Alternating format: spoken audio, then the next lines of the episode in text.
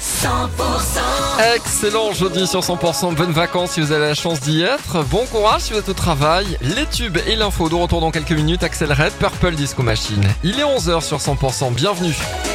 Les tubes et l'info 100% Du bleu mais pas que au niveau du ciel, la météo arrive juste après l'info en région avec Cécile Gabot, bonjour Cécile.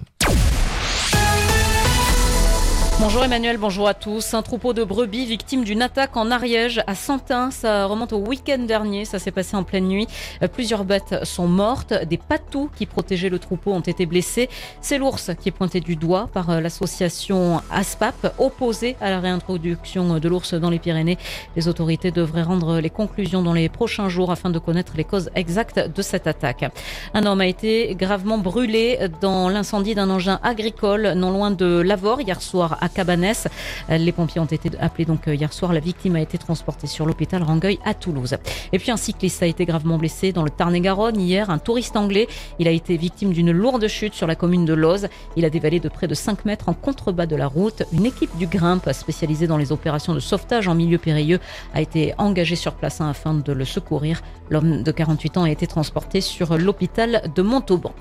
Pédaler nu pour faire passer son message. Une association organise actuellement un tour de France à vélo nu pour euh, sensibiliser sur euh, l'insécurité routière des deux roues. Et cette randonnée naturiste sera de passage ce samedi dans le département de la Haute-Garonne. Une boucle d'une vingtaine de kilomètres qui partira à 10h de Pont-Pertusat et qui passera par Castanet-Tolosan, Ramonville et Oseville-Tolosane. Une cinquantaine de personnes est attendue nues et à vélo. Le reste de l'actualité, le ministère russe de la Défense a affirmé euh, tôt aujourd'hui avoir abattu 13 drones, dont 11 près de la Crimée et deux qui se dirigeaient vers Moscou après plusieurs attaques similaires survenues euh, ces derniers jours.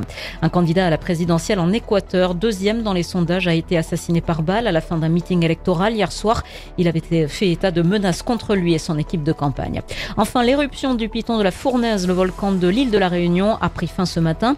L'éruption, la première de l'année, avait débuté le 2 juillet dernier. L'actu continue et c'est sur l'appli 100%.